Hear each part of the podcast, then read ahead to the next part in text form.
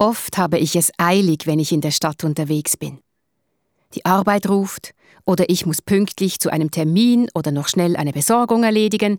Ganz anders Andres Bossard. Er liebt es, langsam durch die Stadt zu gehen. Schritt für Schritt. Mit weit geöffneten Ohren.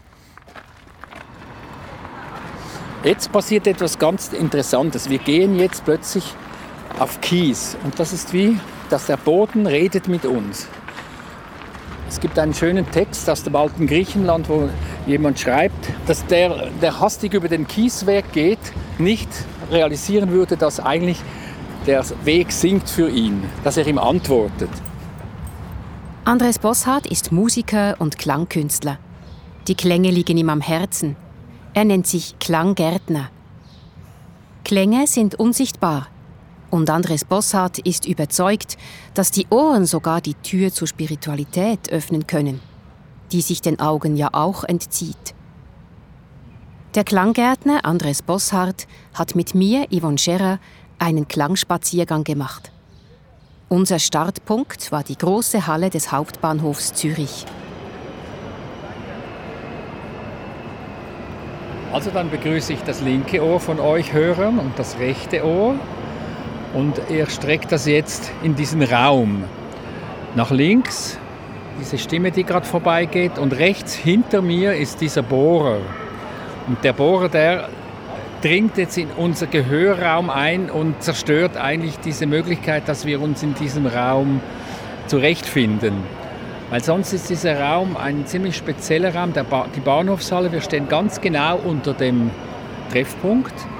Und da mischen sich ganz viele Sprachen von verschiedenen Leuten, die gerade ankommen, die rausgehen und die verschiedene Sprachen auch sprechen, verschiedene Emotionalitäten. Und das finde ich in diesem Raum sehr speziell, weil es so dicht ist. Und man könnte fast sagen, es gibt einen Wirbel wie bei der Badewanne, wenn man einen Stöpsel rauszieht. Und hier fließen alle Murmelgeräusche der Stadt Zürich irgendwo ins Nirvana. Ein heißer Sommernachmittag. Still lauschend stehe ich mitten in der riesigen Halle des Hauptbahnhofs. Neben mir Pascal Nater, der den Klangspaziergang mit Andres Bosshardt mit einem edlen Stereomikrofon aufnimmt. Nachdem wir drei eine Zeit lang gelauscht haben, was auf der Tonspur des Bahnhofs gerade so abgeht, machen wir uns auf den Weg zum Ausgang. Es gibt noch so einen Summton, das ist so quasi der Kennsound, der Kennsound der modernen Stadt des 21. Jahrhunderts, weil überall in Hörweite irgendein Ventilator oder ein, eine, eine, Pumpe oder ein Stromaggregat summt und die äh, markieren eigentlich die Gegenwart im Moment. Und das Zweite, was auch wichtig ist, sind die Rollkoffer. Die habe ich gerne, die hört man immer gerade sofort. Und ich, ich, versuche euch zu sagen, wenn ihr einen Rollkoffer fährt, das nächste Mal, hört, was der Rollkoffer macht, weil das ist ein wichtiger Beitrag zum Klangraum der Stadt Zürich.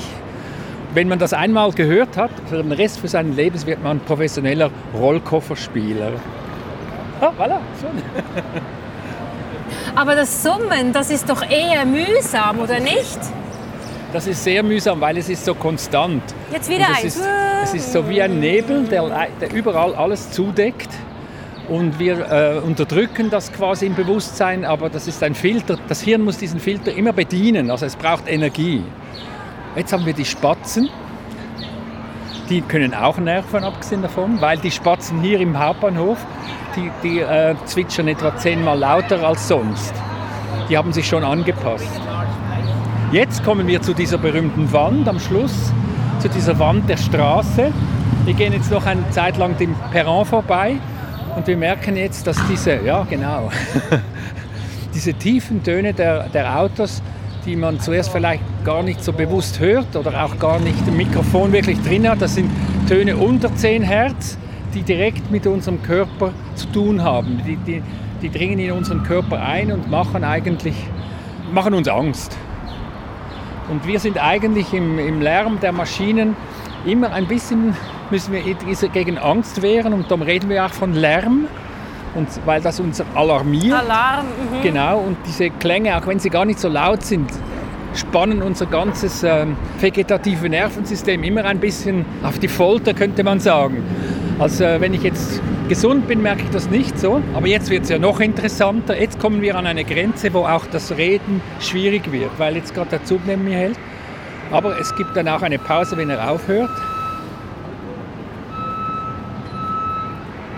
Jetzt noch ein Pfeifgeräusch. Aber jetzt ist ein wichtiger Teil weg und wir, wir hören das als Entspannung im Körper.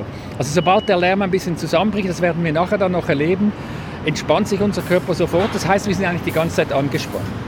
Jetzt gehen wir darüber, jetzt wird es interessant, jetzt kommt das Tram noch auf der anderen Seite. Im Mikrofon hört sich das wirklich bedrohlich an. Auf der Straße empfinden wir das nicht so, weil wir sind uns diesen Wahnsinn gewohnt. Leider.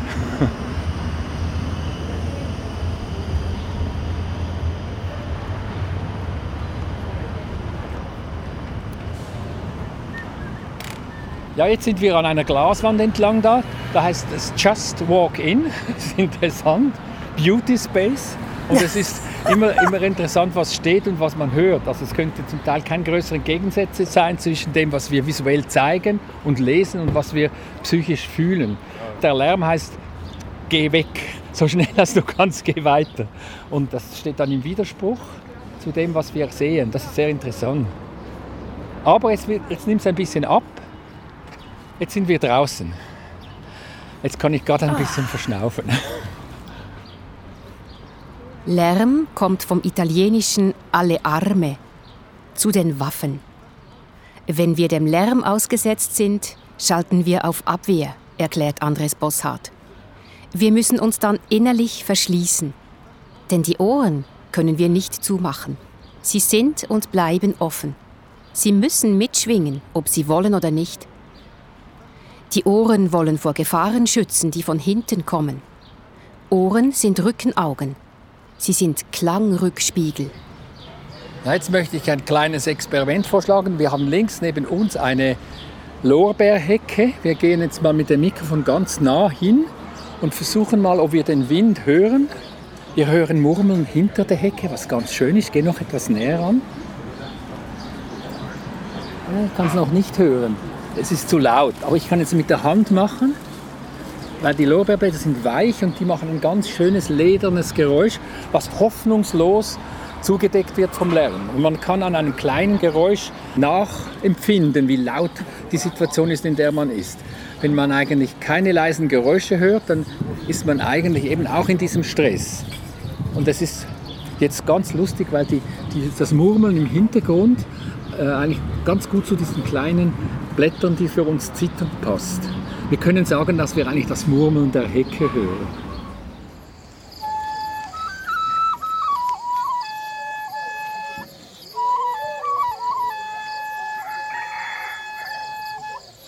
Andres Bosshardt verbrachte in den 1990er Jahren einige Wochen bei dem Urvolk der Santali in Nordindien. Von der Begegnung mit diesem Urvolk zehrt er bis heute. Bei den Santali gibt es Klangpriester, die die Klänge im Dorf dirigieren, als wären sie ein Musikstück.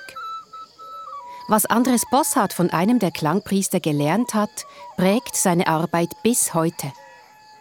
Andres Bosshardt spricht oft vom Murmeln und vom Murmelstrom. Auch diese Ausdrücke hat er vom Klangpriester des Urvolkes der Santali gelernt. Der Hembaum vom Bandladonga hat mir dieses Wort geschenkt sozusagen.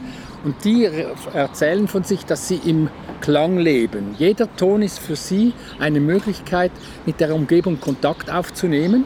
Und für sie ist das menschliche Murmeln das wichtigste Klang, der wichtige Klangqualität. Und sie sagen, man muss mindestens zwei Stunden Menschenmurmeln hören, damit man gesund bleibt. Und dann haben sie gesagt, ich mache das im Dorf so, dass der Murmelstrom der Leute eigentlich immer fließt, wie ein Wasserbrunnen. Und der ist verantwortlich dafür, dass das Murmeln aus den Häusern gemischt wird. Er geht den, den Hütten entlang und macht je nachdem dieses Murmelstromfenster auf oder macht es wieder zu, wenn sie zu leise sind. Und wenn es eine Stille gibt, hat er ein Bambusgehege und dort ist ein kleines Schweinchen drin und dann stellt er das hin und das macht dann auch Geräusche. Und das kann den Murmelstrom vorübergehend flicken.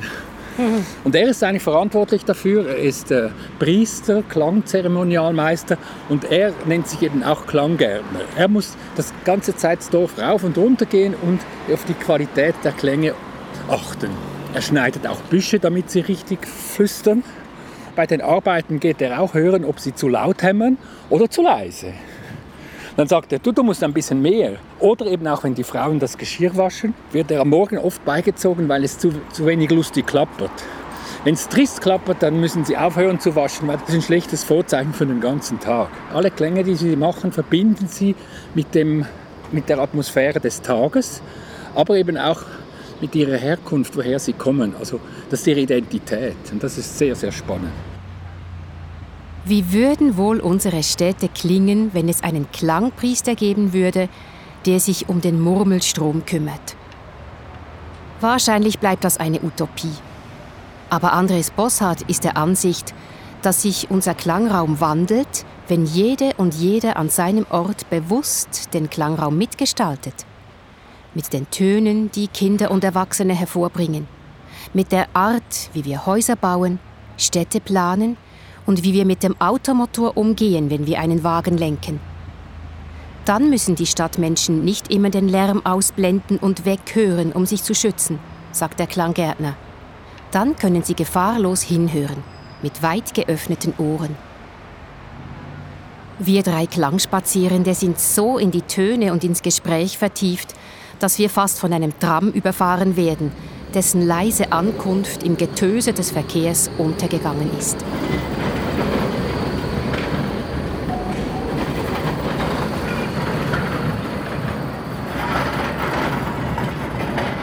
Das ist auch eigentlich eine verrückte Geschichte, wenn wir so auf einem Platz sind, dass wir ja dem Verkehr, der Verkehr be bestimmt diese, diese Kreuzung und wir müssen einfach uns einen Weg bahnen. Und das heißt, wir sind dem Lärm dann währenddessen, wenn wir einen Weg suchen, auch unnötig ausgeliefert. Das ist viel zu laut.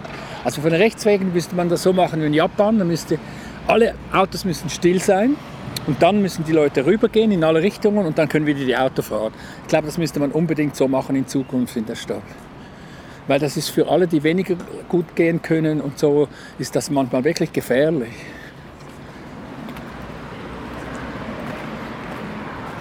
Jetzt passiert etwas ganz Interessantes. Wir gehen jetzt plötzlich auf Kies und das ist wie, dass der Boden redet mit uns. Es gibt einen schönen Text aus dem alten Griechenland, wo jemand schreibt, dass der, der hastig über den Kiesweg geht, nicht realisieren würde, dass eigentlich der Weg singt für ihn, dass er ihm antwortet. Und er sagt dann ganz etwas so enttäuscht, ja, aber er müsse halt wissen, dieser Gesang des Weges, der gehört dem Weg und nicht dem, der geht. Und das hat mich sehr gut äh, gefallen. Das heißt, alle Geräusche, die wir machen, sind eigentlich eine Antwort auf das, was wir tun. Und wenn wir nicht auf das hören, verpassen wir wirklich etwas ganz Entscheidendes. Es ist nicht nur so, dass wir Lärm machen, weil wir unaufmerksam sind, sondern wir vergessen, mit der Umgebung überhaupt in Kontakt zu treten. Und das, was Sie vorher gehört haben mit den Santalis, ist das absolute Gegenteil. Die wissen, dass sie immer in Kontakt sind und dass sie damit etwas anfangen müssen. Und das ist diese spirituelle Qualität, dass du etwas tust dafür. Das ist äh, wie im Garten, musst du den Blumen ja auch Wasser geben.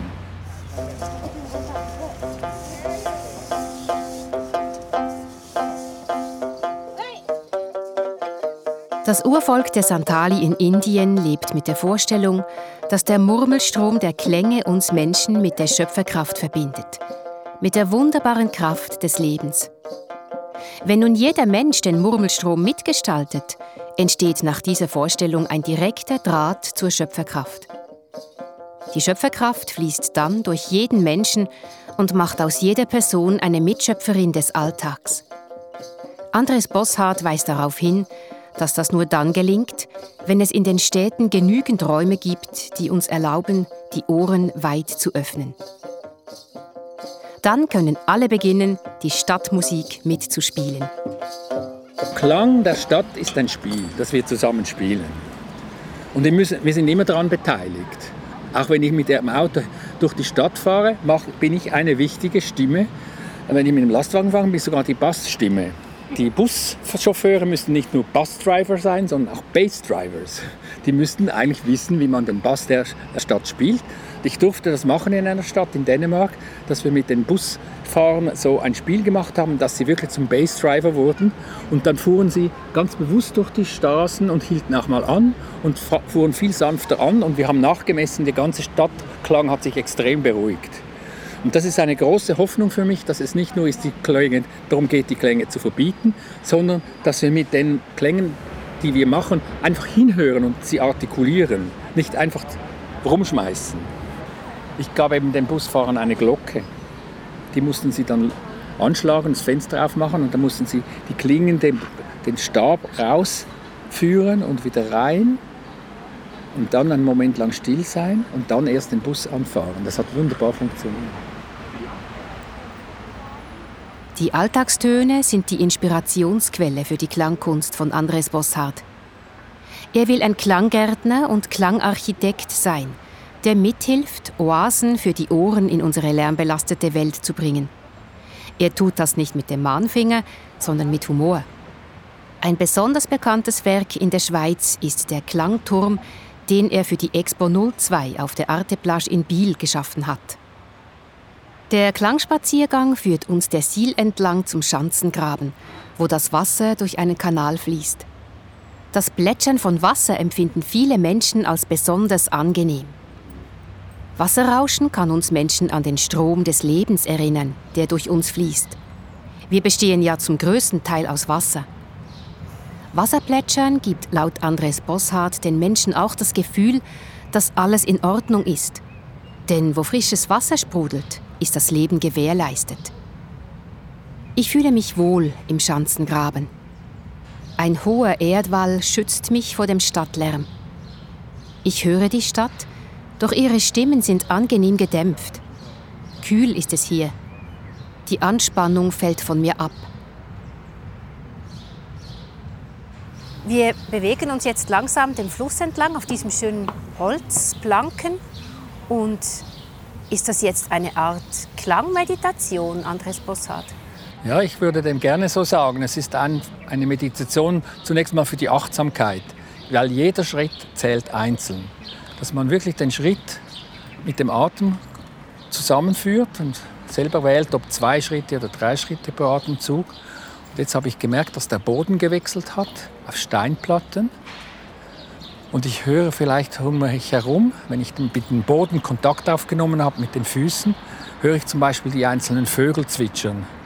Jetzt habe ich da rechts einen, der fliegt sogar so schön weg.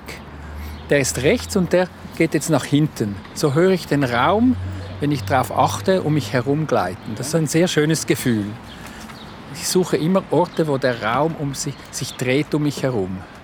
Das Wasser fließt links an mir vorbei und wenn wir jetzt in den Klängen, jetzt haben wir die Tauben gehört aufzusteigen links und oben antwortet jemand von, vom Trottoir. Jetzt sind wir in einer zweiten Stufe, wo die Geräusche von hier spontan mit den Geräuschen um uns herum Kontakt aufnehmen. Hinten das Tram, das rumrummelt. Jetzt macht er wieder ein kleines Geräusch und jetzt wechselt wieder der Weg auf Holz. Und wir machen auch mit unseren Füßen genau, jetzt spielen schlagen wir, wir eine Art den Takt genau. zu diesem Ganzen. Und ich kann jetzt so langsam gehen, dass ich das Gefühl habe, ich dirigiere dieses Stück. Ich dirigiere ein Stück für jemanden, der da oben Abfall einfüllt, für einen unbekannten Autofahrer, der oben an mir vorbeifährt. Ja, genau, da wird ein schönen Akzent gemacht. Vögel, die mir gar nicht zuhören und Knistern meiner Füße. Jetzt hören wir diesem Stück ein bisschen zu.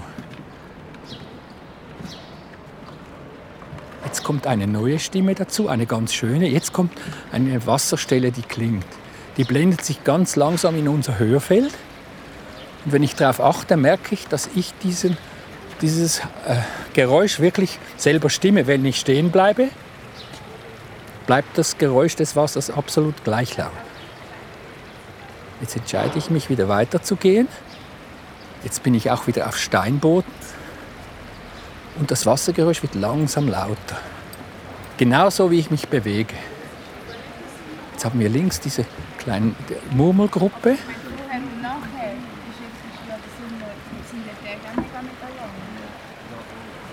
Wenn ich langsam gehe, höre ich nicht nur einzelne Silben, sondern einzelne Sätze. Die blendet sich jetzt wieder aus, diese Stimmen. Das mache ich selber, indem ich bewusst mich bewege. Ich gehe jetzt noch ein bisschen langsamer, weil jetzt nimmt das Geräusch wirklich des Wassers wunderbar zu. Ich bin wieder auf Stein und jetzt wächst das Geräusch, wie am Feder vom Mischpult. Bis wir genau im Höhepunkt sind, dort bleiben wir stehen. Jetzt drehen wir uns diesem Geräusch zu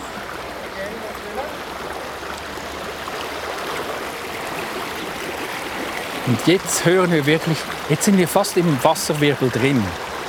Das ist jetzt so ein kleiner Tempel. Ich kann wirklich in dieses Geräusch hineingehen. Ich kann ja auch baden hier abgesehen davon. Aber es ist wunderbar, weil im Moment ist es so stark, dass die Stadt herum fast verblasst. Und wenn ich drei Minuten hier bleibe, ist meine Spannung weg, mein Kopfweh ist weg, ich kann wieder atmen Jetzt habe ich noch etwas von der Stadt, ein tiefes Fenster, das ist am falschen Ort, das ist da oben. Einige Stimmen sind noch da, aber sonst ist es wunderbar ruhig, sage ich dir. Es ist absolut gleichmäßig. Ist denn ein Klammraum nur dann angenehm für uns, wohltuend, vielleicht sogar kontemplationsfördernd, wenn es natürliche Räume sind? Also jetzt sind alle Klänge, die Menschen machen, schlecht? Ja, wenn sie mit tauben Ohren gemacht sind, schon. Das heißt, äh, wenn ein hörblinder Architekt einen Raum baut, dann ist eben, ist eben dann schlottert er in seiner Qualität. Es gibt Räume, die das machen können. Und zwar jetzt ist etwas Interessantes. Dieses Flugzeug macht eine Kuppel über uns. Ich kann quasi selber bestimmen, ob dieses Flugzeuggeräusch ein Verhältnis zu diesem Klangraum eingeht. Ich kann Klangarchitekt sein und das, den Abfall dieses Flugzeuges schnell nehmen und mir eine Kuppel vorstellen. Und jetzt geht sie wieder weg. Und ich war einen Moment lang mit meiner Vorstellung da oben. Und so baue ich einen gewaltigen Raum der Imagination um mich herum. Und schon ist er wieder weg. Und ich habe dieses Flugzeuggeräusch eigentlich als Klangarchitekt in meinen Raum eingebaut, weil hier dieses Rauschen ist natürlich wie eine Klangquelle, ein Nabelpunkt. Das ist nur hier so, weil ich nämlich ein paar Schritte weiter gehe, ist es wieder weg. Aber das würde auch heißen, dass es immer eine gewisse Menge von Naturgeräuschen braucht, damit es uns gut geht. Ich denke schon, ja. Also wenn es ganz, ganz still ist in der Wüste, dann hört man unglaublich feine Geräusche von weit weg. Und das Hören stellt sich auf das ein. Das Hören verbindet diese Geräusche von weit weg mit dem Ort, wo ich bin und versucht sich zu orientieren. Das gelingt uns vielleicht nach zwei, drei Tagen in der Wüste, beginnen wir ein Verhältnis dafür zu haben. Das haben wir in der Stadt vollkommen verloren, weil wir uns eigentlich immer nur in kleinen Klangräumen wohlfühlen, wie der hier. Die Ohren bilden also eine Art Klangtempel um uns. Mich beeindruckt es sehr, dass sie in alle Richtungen gleichzeitig hören können. Nach hinten und zur Seite, nach vorne, nach oben und nach unten. Hörende Menschen leben also ständig in einem vielfältig tönenden Klanguniversum, in einer Kugel aus Klang. Das Ohr stellt Tag und Nacht Informationen bereit, die unsichtbar sind. Es ist spezialisiert aufs Unsichtbare. Für Andres Bosshardt und andere Klangforscher ist es folgerichtig, dass das Ohr uns Menschen auch für die unsichtbare, transzendente Welt öffnet. Ja, wir gehen jetzt weiter. Jetzt wird die der Schanzengraben wieder still. Wir lassen das Wasser hinter uns und was eben auch zu dieser Meditation gehört, ist, dass wir diese Räume verabschieden und hinter uns lassen und in einen neuen Raum hineingehen, den wir eigentlich miterzeugen. Und da hilft uns der Steg wieder. Wir sind jetzt wieder auf dem Holz. Wir haben so quasi die Fußtrommel wieder in Bewegung gesetzt. Was bedeutet Ihnen denn die Stille? Die Stille ist einfach ein Ausatmen es ist ja nie ganz leer. Also wenn ich jetzt einatme und ausatme, dann bin ich ja nicht leer, sondern es ist immer noch Luft in mir. Also so ist es auch mit dem Klang. Wenn der Klang ausatmet, dann wird es weit. Und wir hören das hier plötzlich, diese Echos von den Vögeln an der ganzen Wand auf der anderen Seite links. Und dann ganz fein eine kleine Spur von der Stadt im Hintergrund und jetzt diese Kinderstimme. Ja, genau. Ui, ui, ui. Es gibt ja einen Spruch von Nietzsche, der heißt, der Weg zu allem Großen führt durch die Stille. Würden Sie sagen, der Weg zu allem Großen führt durch den Klang? Auf jeden Fall, ja. Wir haben so einen Klang auch in uns. Dieser Murmelstrom, der ist nämlich nicht nur äußerlich, sondern den hört man auch beim Einschlafen. Das eben in uns drin, das Gemurmel des Körpers, ist, ist auch so ein, ein Zeichen dafür, dass wir am Leben sind. Wenn der Körper gar nichts mehr hört, dann sind die Organe ganz still und schalten sich aus. Das hat man gemerkt, wenn man in einem technischen, stillen Raum ist.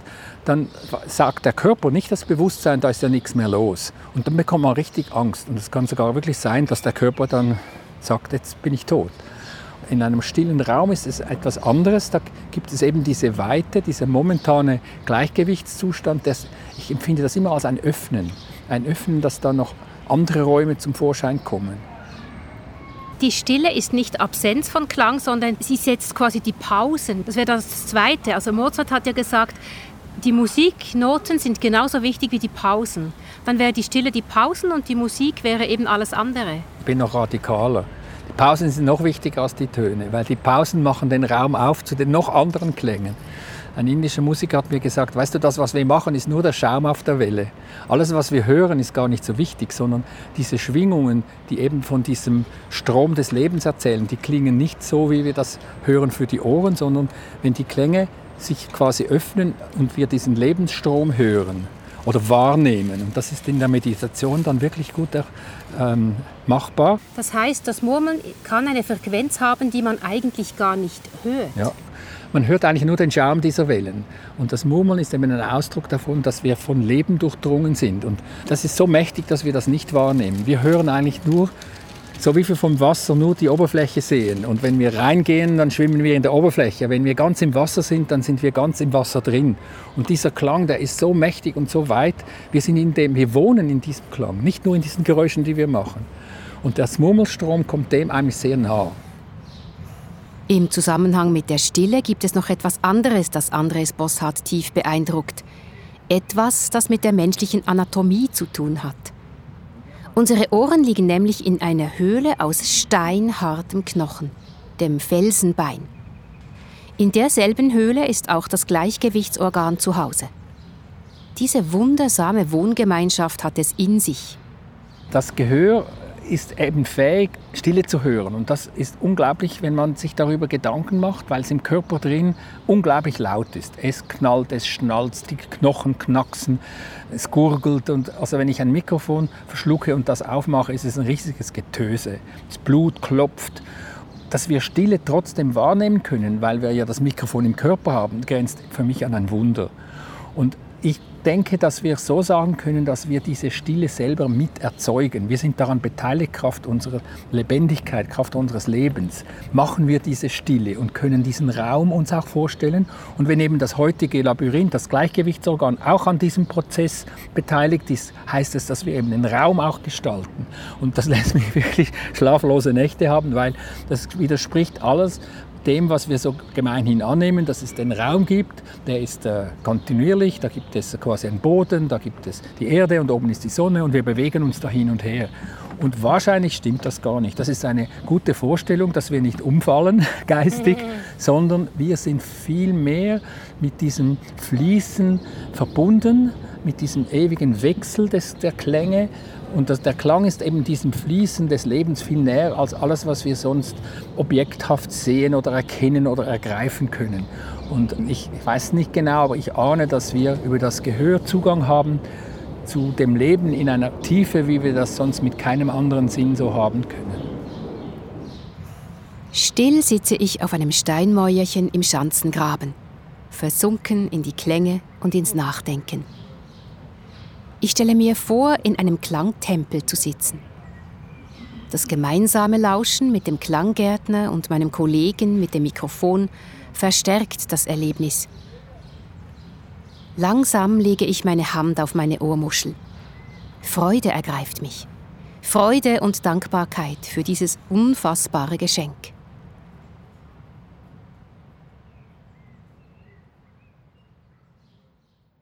Und so ein Audiopodcast ist doch der absolut richtige Ort, um übers Ohr und all seine Fähigkeiten zu sprechen.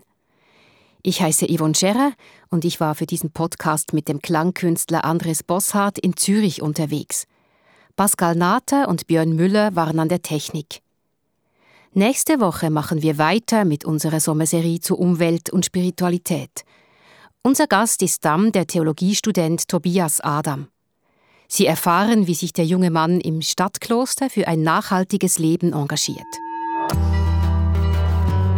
Das war ein Podcast von SRF.